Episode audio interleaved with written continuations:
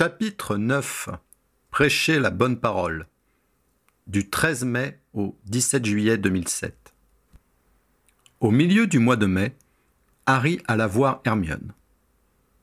Je viens de lire l'article de la Gazette sur la nouvelle potion Tulou, indiqua-t-il en entrant dans son bureau. Bonjour, Harry. Tu veux bien fermer la porte? Je pensais qu'une telle nouvelle justifierait un titre en première page, s'étonna-t-il en s'exécutant. Et j'ai trouvé étrange leur insistance à préciser que c'était un simple traitement, pas une guérison. N'ont-ils pas compris ce que peut représenter pour les loups-garous la perspective de ne jamais plus se transformer de leur vie? Ce n'est pas une question de compréhension, commenta Hermione d'un ton amer en se levant et en entreprenant de marcher de long en large. Faire remarquer que les lycanthropes peuvent vivre désormais comme tout le monde obligerait à reconsidérer la façon dont ils sont traités. Visiblement, personne ne le souhaite dans les rédactions. Et le père de Luna demanda Harry. Tu veux que Ginny lui en touche un mot? Merci, mais je suis déjà allé le voir. Son papier sortira la semaine prochaine. Le problème est que sa publication n'est pas considérée comme source d'information fiable. Et ce n'est pas comme ça que nous aurons le débat de société dont nous avons besoin. Et pourquoi n'écris-tu pas toi-même un article que tu demanderais aux journaux de faire paraître? Proposa Harry. Je n'en ai pas le droit. Hermione baissa le ton et précisa. C'est ma chef qui a décidé ce que nous devions transmettre à la presse. Estia Jones? Mais pourquoi n'en a-t-elle pas profité pour réhabiliter les loups-garous?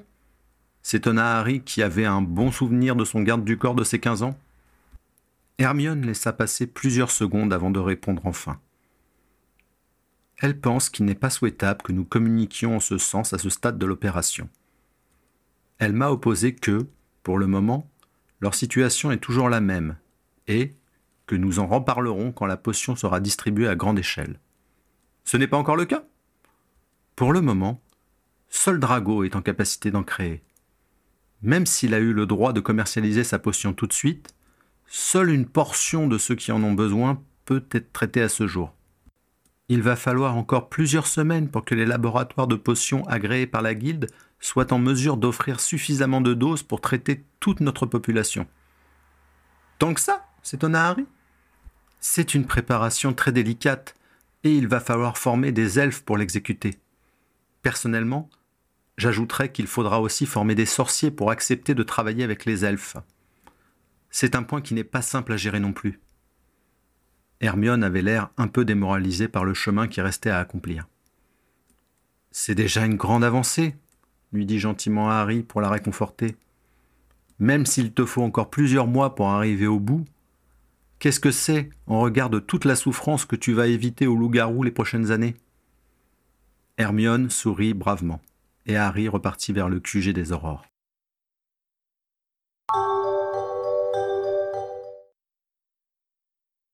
De son côté, il ne chômait pas.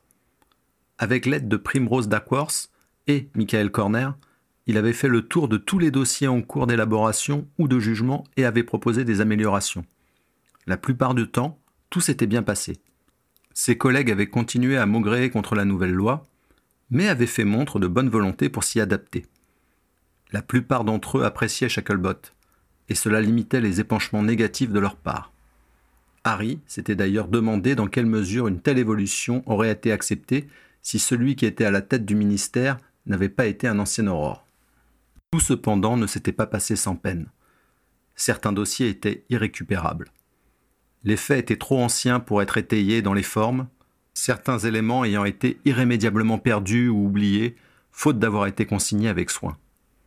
Heureusement, ils n'étaient pas les seuls à avoir besoin d'un temps d'adaptation pour être en résonance avec les nouvelles procédures.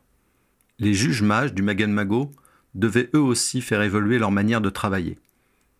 Ils n'exigeaient pas toujours des preuves dans les règles et, restant très sensibles au prestige des aurores. D'après Suzanne, cette résistance à la loi récente était surtout due au fait que les avocats n'avaient pas encore pris la mesure des pouvoirs qui étaient les leurs. Quand ils comprendraient qu'une preuve mal étayée pouvait leur permettre de faire libérer leurs clients en appel, ils utiliseraient cette possibilité de façon plus systématique dans les cas douteux. Quant au juge, il rectifierait le tir pour ne pas être désavoué. et les aurores commenceraient à perdre les dossiers se basant uniquement sur leurs paroles. Harry savait que cette prise de conscience était proche, car plusieurs des dossiers les plus mal ficelés avaient été saisis d'appel et leur passage devant les formations judiciaires correspondantes était imminent.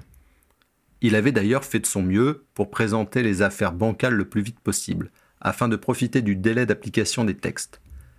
Il avait par ailleurs admis que certains dossiers étaient irrécupérables, et n'avait pu que préparer ses collègues à l'inéluctable. D'autres lui avaient laissé un goût amer dans la bouche, car ils auraient pu être mis aux normes si seulement les enquêteurs qui s'en étaient chargés avaient bien voulu faire un effort. La mauvaise volonté de Cyprien Muldoon n'avait pas été une surprise. Harry avait pensé lui envoyer Primrose, mais il savait que celle-ci avait un défaut majeur aux yeux de l'irascible Aurore. Elle était une femme. Michael était trop jeune pour être pris au sérieux, et il avait donc décidé que c'était à lui de s'y coller. Il ne s'était pas fait trop d'illusions sur sa réussite, mais il se devait au moins essayer. En fait, si cela avait été désagréable, cela n'avait pas duré très longtemps. Dès que Harry s'était approché de son bureau et avait proposé de jeter un regard sur ses dossiers en cours, Muldoon avait lancé sèchement. Va faire joujou ailleurs, gamin. Tu faisais encore dans ta couche quand j'ai commencé à bosser, alors je n'ai pas besoin de toi, surtout si c'est pour me dire comment laisser sortir les salauds de prison. Harry n'avait pas tenté de le convaincre. Il s'était contenté de cocher les dossiers correspondants sur sa liste pour indiquer qu'il n'avait plus à s'en occuper. En l'état, ses enquêtes couraient sans doute à la catastrophe, mais manifestement, certaines leçons devaient être apprises dans la douleur. Avant de repartir, il avait jeté un regard vers Christopher Summers, le coéquipier de Muldoon, et avait constaté qu'il avait l'air sérieusement choqué par la façon dont le survivant s'était fait rembarrer. Harry avait détourné les yeux pour ne pas l'obliger à faire un choix entre lui et son partenaire. Cela n'apporterait rien à personne. Il nota dans un coin de sa tête que Summers n'était pas nécessairement un ennemi. D'autres réticences l'avaient pris davantage par surprise. Iliar Hobday, entre autres, bien que l'esprit ouvert par ailleurs, n'avait pas réussi à accepter les nouvelles règles du jeu et avait montré une mauvaise volonté évidente à se plier à la méthode préconisée. Sa façon de regretter les moments où les aurores s'étaient vues octroyer des pouvoirs exorbitants pour lutter plus efficacement contre les mange-morts avait tendance à taper sur les nerfs de Harry, qui devait prendre sur lui pour ne pas lui demander d'arrêter d'idéaliser le bon vieux temps. Les séances de travail auraient pu mal tourner si leur pratique commune du Quidditch ne leur avait permis de nouer des liens de confiance et de respect mutuel. Vince Aldridge, le partenaire de Vicky Frobisher, jeune femme qui était de la promotion de Harry, avait fait preuve d'une animosité inattendue. Harry n'avait pu déterminer si c'était un sentiment latent depuis son arrivée dans la brigade, ou si c'était uniquement dû au rôle qu'il jouait dans l'évolution de leur méthode de travail. Harry avait scrupuleusement noté le résultat de ses interventions à l'attention de son commandant. Il avait pris soin de rester le plus neutre et le plus professionnel possible et de ne pas reporter les remarques personnelles qu'il avait dû essuyer. Il estimait qu'elle était de son ressort et que son chef n'avait pas à les gérer. Il avait cependant indiqué avec précision les dossiers qui avaient été soustraits à son expertise et ceux où ses conseils n'avaient pas été suivis. Il avait également listé ceux pour lesquels il n'avait rien pu faire. Il ne voulait pas qu'on puisse lui reprocher des échecs qui n'étaient pas de son fait. Fawcett était, lui aussi, resté très sobre dans ses appréciations il avait suivi de près les décisions rendues sous l'empire de la nouvelle loi. Le Magen Mago n'avait pas encore établi ses quartiers dans les locaux prévus pour lui, et les audiences se tenaient toujours au ministère de la Magie. Harry avait vu son commandant en pleine discussion avec son homologue de la police magique, Tiern Watchover, à la sortie des salles de jugement. Harry avait espéré que cela présageait une collaboration entre les deux services. Harry avait en outre accueilli trois policiers lors des séances d'entraînement du samedi matin. La veille de la première leçon, ils étaient venus se présenter à leur formateur. Harry avait été un peu déçu de ne pas retrouver son brigadier préféré dans le groupe, mais il était conscient que c'était mieux ainsi. C'était avec toute la brigade de police qu'il tentait d'améliorer les relations, pas seulement avec celui qu'il appréciait déjà. Il avait donc fait la connaissance des agents Maurice Lynch, Fingal Chivoli et Moira Duquelot. Quand il s'était présenté, il avait été heureusement surpris de voir une femme parmi eux. En son fort intérieur, il accorda un bon point à Watchover pour cette désignation non sexiste. Il s'était donné rendez-vous le samedi dans l'atrium du ministère, Harry les avait fait transplaner sur leur terrain d'entraînement. Ils avaient été dévisagés avec suspicion par les autres participants, Mais Harry les avait rapidement intégrés dans un groupe et, dans le feu de l'action, il avait su faire oublier leur appartenance à un corps concurrent. D'ailleurs, en les gardant à l'œil pour voir s'ils suivaient bien, Harry nota que, si leur sort était bien moins puissant que ceux des aurores, ils étaient meilleurs dans l'art d'utiliser le terrain à leur avantage. Cela n'échappa pas non plus à Janice qui le fit remarquer aux autres et tira parti de leur expérience. Conformément aux consignes de son commandant, Harry ne les intégra pas dans les groupes qui apprenaient à repousser les sortilèges les plus offensifs. Les trois policiers, d'ailleurs, ne tentèrent pas d'espionner les sessions dont ils étaient exclus, se concentrant sur celles où ils pouvaient se perfectionner en défense. Au bout des trois mois convenus, les trois élèves temporaires remercièrent Harry et Janice pour leurs conseils. Les deux aurores leur donnèrent des consignes supplémentaires pour qu'ils puissent organiser leur propre session, et tout le monde se quitta en excellents termes. Tu ne crois pas que si on s'entraînait tous ensemble de manière plus systématique, les relations entre nos deux services seraient meilleures? demanda Harry à Janice quand les policiers furent repartis. Ça te tient à cœur, ça, remarqua sa collègue. Oui, reconnut Harry. Je trouve inacceptable la façon dont certains aurores les considèrent. D'accord, nous on se bat contre la magie noire et on traite les crimes de sang. Mais leur travail est aussi essentiel et comporte de gros risques. Il n'est pas normal que certains d'entre nous les prennent pour des larbins. Et tu penses que les intégrer dans nos séances d'entraînement améliorera ça? Peut-être, reconnut Janice après un instant de réflexion. La question est de savoir si ce sera réellement un avantage pour nous. S'ils peuvent mieux se défendre contre ceux qu'ils tentent d'arrêter, notre petit avantage de service entre-t-il nécessairement en jeu? interrogea Harry. Pour la plupart d'entre nous, oui, confirma Janice. Je sais, répondit-elle au mouvement d'humeur de Harry. Tu es profondément égalitaire, mais la plupart de nous ne le sont pas, et sont prêts à se battre pour préserver leur échelle de valeur. Donne-toi un peu plus de temps avant de faire la révolution, d'accord?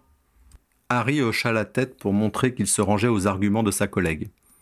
Après tout, même Hermione admettait qu'il faudrait une génération entière pour changer l'opinion des gens sur les créatures magiques.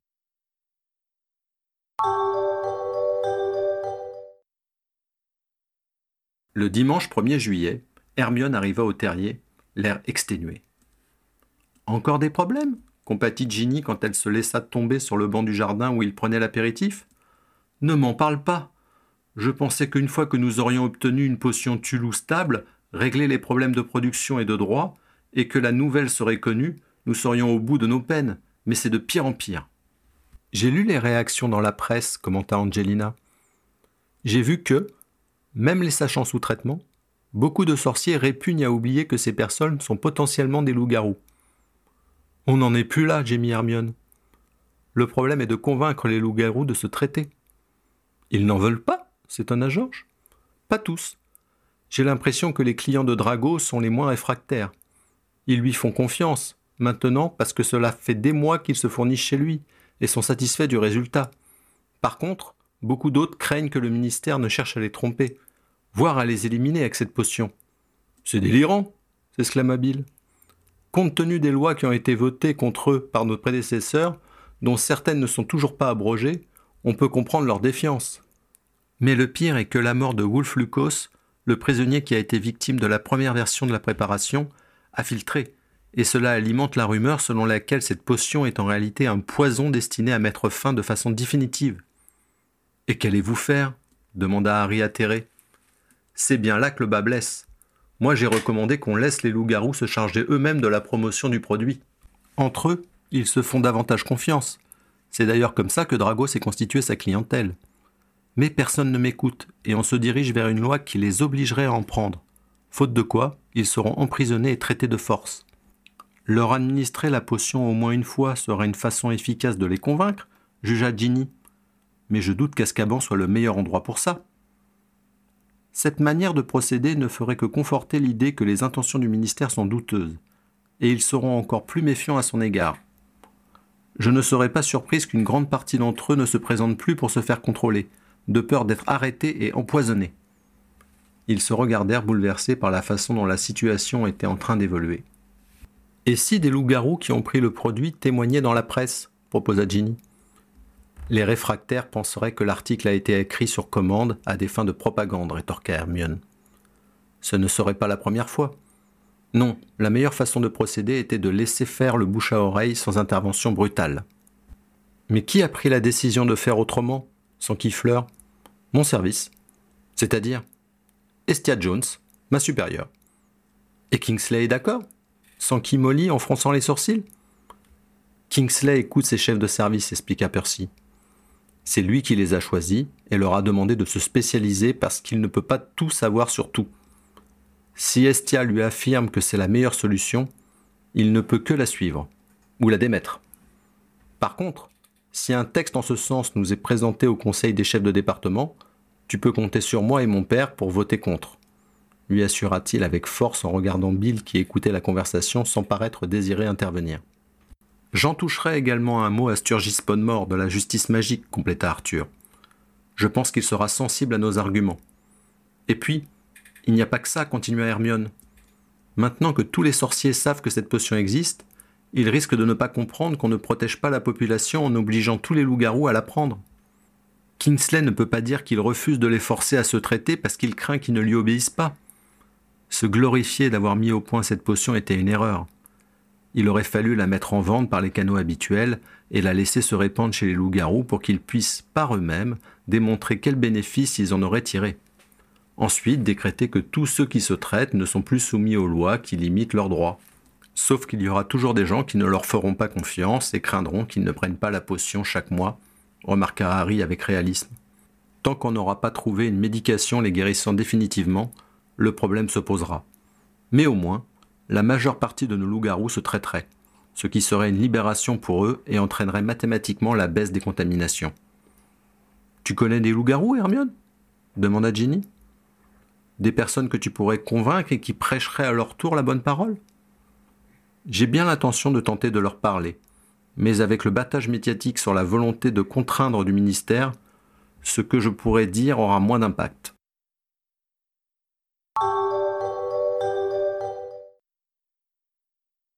Deux semaines plus tard, Harry et Ginny avaient prévu d'aller dîner chez Ron et Hermione.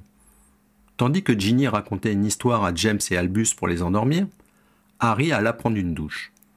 Alors qu'il était en train de s'habiller, Trotty vient frapper à la porte de la chambre. Monsieur Ron à la cheminée, annonça-t-il. Harry descendit rapidement pour prendre la communication. Il s'est passé quelque chose cet après-midi, expliqua Ron sans préliminaire. Hermione est enfermée dans notre chambre et elle pleure. On laisse tomber pour ce soir Harry s'apprêta à dire que ce n'était pas grave, qu'il se verrait le dimanche suivant, quand une lueur dans ses yeux de son ami arrêta ses paroles convenues. Tu veux qu'on vienne? demanda-t-il à la place. Ron ne répondit pas, mais hocha frénétiquement la tête. On arrive, dit brièvement Harry. Il se releva et monta expliquer la situation à Jenny. Elle confia James et Albus à Trotty et ils cheminèrent jusqu'au centre commercial à proximité de la maison de Ron et Hermione. Ils sortirent de la voiture cheminée et se pressèrent vers le lotissement où habitaient leurs amis. Ron parut soulagé de les voir en ouvrant la porte, Rose dans les bras. Elle est toujours sur notre lit, leur exposa-t-il en chuchotant. Mais elle ne pleure plus. Mais qu'est-ce qui s'est passé demanda Ginny. C'est à propos du projet de loi sur la potion Tulou. Ça se présente très mal pour les loups-garous et elle est dans un tel état que je ne sais plus quoi lui dire. Harry fonça vers la chambre du couple. Il frappa et demanda Je peux entrer? Il attendit quelques secondes, puis entr'ouvrit la porte. Il découvrit Hermione allongée en chien de fusil sur son lit. Il en fit le tour pour se placer en face d'elle. Elle avait les cheveux emmêlés et le visage rougi par les larmes. Elle fit un effort pour parler normalement. J'avais demandé à Ron de décommander. Et tu crois qu'on allait te laisser comme ça? répliqua Harry. Ginny se glissa à son tour dans la pièce et s'assit près de son ami. Raconte, suggéra-t-elle. Si c'est encore mon crétin de frère qui a dit une bêtise, je saurais te venger. Hermione eut un pauvre sourire tandis que son mari, resté à la porte, protestait pour la forme. Non, c'est au travail, soupira Hermione. Qu'est-ce qui s'est passé demanda Harry en s'asseyant lui aussi sur le lit. Je pensais qu'en étant au service de régulation des créatures magiques, je pourrais les aider explosa Hermione. Mais la situation des loups-garous va empirer, et je ne peux rien faire. Elle raconta dans le désordre, mais ils finirent par reconstituer ce qui la mettait dans un état pareil. Ces derniers jours, tandis qu'Hermione cherchait à contacter les garous qu'elle connaissait pour leur faire entendre raison, son département préparait un projet de loi pour rendre obligatoire l'achat et l'ingestion de la nouvelle formule de la potion Tulu. Elle-même avait été écartée de l'équipe qui le rédigeait, et le texte avait été envoyé au Magen Magot sans qu'on ne la consulte ni l'informe. C'est Suzanne Bones qui lui en avait fait parvenir une copie en fin d'après-midi. Hermione avait été horrifiée par ce qu'elle y avait découvert. Il était prévu que tous les loups-garous devaient se procurer une dose de potion chaque lunaison et donner leur nom lors de l'achat, pour permettre au ministère de vérifier que tous les loups-garous inscrits sur leur liste s'étaient bien pliés à leur obligation. Il était en outre prévu que tout loup-garou qui serait surpris sous sa forme de loup pendant la pleine lune, même barricadé dans un lieu sûr, était passible d'un emprisonnement à Azkaban pouvant aller jusqu'à un an. Vous vous rendez compte, gémit Hermione Le seul fait d'être loup-garou et de se transformer deviendrait un délit? Jamais le ministère n'était allé aussi loin. Elle était immédiatement allée voir sa chef pour tenter de la convaincre de retirer cette disposition du texte, mais Estia avait été intraitable. Elle m'a opposé que le rôle de notre département est avant tout de protéger les sorciers contre les créatures magiques, et que ce texte sert précisément ce but, leur rapporta Hermione. Mais un loup-garou qui n'est pas sous l'influence de la lune est humain, s'offusqua Harry. Légalement, non, soupira Hermione. Pour finir, j'ai tenté d'invoquer Rémus, et j'ai rappelé à Estia leur appartenance commune à l'ordre du Phénix. Mais elle m'a répliqué que Rémus était quelqu'un de particulier, et que la plupart des autres étaient dangereux. Et ça n'a pas manqué, elle a remis sur le tapis le procès Greyback. Je savais que ce fou furieux desservirait notre cause. Harry se remémora les paroles haineuses que le loup-garou avait prononcées devant ses juges. Il avait appelé ses frères à obéir à leurs instincts de prédateurs, et avait menacé les sorciers de représailles sanglantes. Cela avait provoqué à l'époque un vif émoi dans la communauté. Quand je suis rentré dans le service, j'espérais faire voter des règlements qui feraient avancer les choses, se désola Hermione. Mais c'est tout le contraire qui arrive. On devrait profiter de cette potion pour alléger les règles qui pèsent sur les loups-garous. Mais leur situation sera pire que jamais. Hermione avait autrefois expliqué à Harry que la loi avait un rôle pédagogique, car les obligations qu'elle faisait naître étaient représentatives de valeurs morales d'une société et permettraient aux mentalités d'évoluer plus vite. Ainsi qu'un maître maltraitant son elfe risque la confiscation faisait avancer l'idée qu'il était immoral de battre ses créatures, alors que même cette règle était, dans les faits, peu appliquée. De même, la loi prévue par Estia Jones ne ferait que renforcer la méfiance des sorciers envers les loups-garous. Je ne comprends pas, objecta Ginny. C'est bien avec l'approbation d'Estia que tu as pu faire passer tous ces règlements en faveur des elfes de maison, non? Elle n'est pas si méchante. Les elfes ne représentent aucune menace dans l'esprit des sorciers. Quand on parle des gobelins et des loups-garous, c'est tout autre chose. Entre l'histoire de la magie par Bins et les cours de défense contre les forces du mal, tout le monde les craint. Estia comme les autres. Hermione, ça va trop loin, dit Harry. Il faut que tu en appelles directement à Kingsley. Il ne peut pas laisser passer cette ignominie. Il ne peut pas se permettre de désavouer un de ses chefs de département pour me faire plaisir. D'ailleurs, Estia ne me le pardonnerait jamais. Et je n'aurai plus qu'à présenter ma démission. Sauf si c'est toi la nouvelle chef, suggéra Ron. Tu es fou. Pas du tout. Je suis certain que tu en as l'étoffe. Harry et Ginny hochèrent la tête pour signifier qu'ils en pensaient autant. Hermione secoua la sienne en signe de refus. Parce que vous imaginez qu'après m'avoir vu poignarder Estia dans le dos pour prendre sa place, mes collègues m'obéiront? Pourquoi croyez-vous que Kingsley la suit? Tout le service pense comme elle. Ils sont sincèrement persuadés d'agir pour le bien de la communauté et la sécurité de tous. Cela rappela à Harry sa première rencontre avec Amos Diggory. Le mépris avec lequel il avait parlé à la petite elfe des Croupetons l'avait beaucoup choqué ce jour-là. C'est tout le service qu'il aurait fallu changer dès le début, jugea Ginny. Il a dû garder un minimum de gens qui connaissaient les dossiers et les façons de procéder, sinon ça aurait été l'anarchie, expliqua Hermione. Dans les choix qu'il a faits, il a surtout tenté d'assainir les départements où la corruption s'était installée du temps de Fudge. Il a dû faire arbitrer entre plusieurs priorités, et je ne peux pas lui reprocher. Bon, concentrons-nous sur cette nouvelle loi. Qu'est-ce qui pourrait faire changer d'avis Estia Jones demanda Ginny après un moment de réflexion. Hermione considéra la question et finit par répondre. Je ne vois pas. Et comment faire pour que cette loi ne soit pas adoptée continua Ginny. Je suppose que si tous les autres chefs de département votent contre pendant le conseil, Kingsley ne la fera pas passer en force, émit Hermione. Mais je ne pense pas pouvoir en convaincre beaucoup en plus d'Arthur et Percy. Et peut-être Sturgis Podmore. En règle générale, les chefs de département se soutiennent entre eux. Le conseil est un moment de discussion, rappela Ron. C'est justement l'occasion de faire valoir ton opinion. En tant que chef de guilde, J'envoie régulièrement des pétitions au ministre quand les lois concernant les artisans sont mises aux voix. Pourquoi n'en ferais-tu pas autant? Moi, je ne représente personne, lui opposa sa femme. Y a-t-il une règle limitant les pétitions qu'on peut adresser au ministre? Questionna Ron. Sans doute que non, puisque Bielinski l'a fait avec le succès que nous lui connaissons, remarqua Harry. Hermione les regarda pensivement. Si je fais ça, Estia va demander ma tête à Kingsley et il sera bien obligé de lui accorder. Mais enfin, tu es Hermione Granger, celle qui a combattu aux côtés du survivant, fit Ginny interloquée. Cela ne me donne pas le droit d'agir de façon déloyale envers mon service, répliqua Hermione.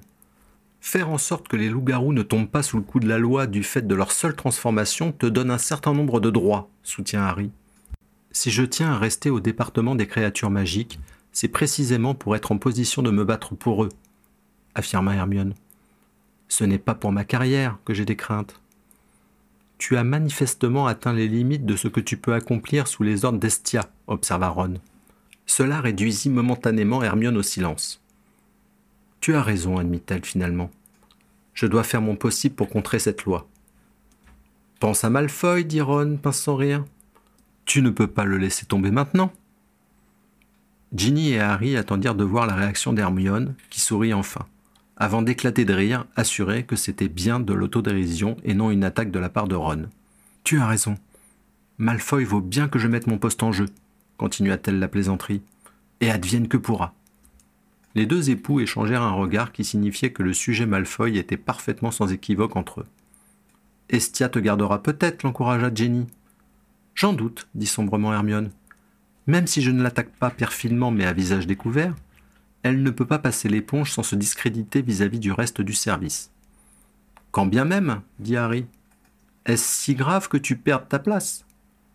Tu trouveras un autre moyen d'atteindre tes buts, voilà tout. Pense à tout ce que tu as déjà accompli. Le visage d'Hermione se détendit. Merci. Merci à tous. Harry, Ginny et Ron sourirent et haussèrent les épaules pour montrer qu'ils n'avaient rien fait d'extraordinaire. Ce n'est pas tout ça, fit Ron. Mais on n'a rien de prêt pour le dîner. On va acheter des pizzas?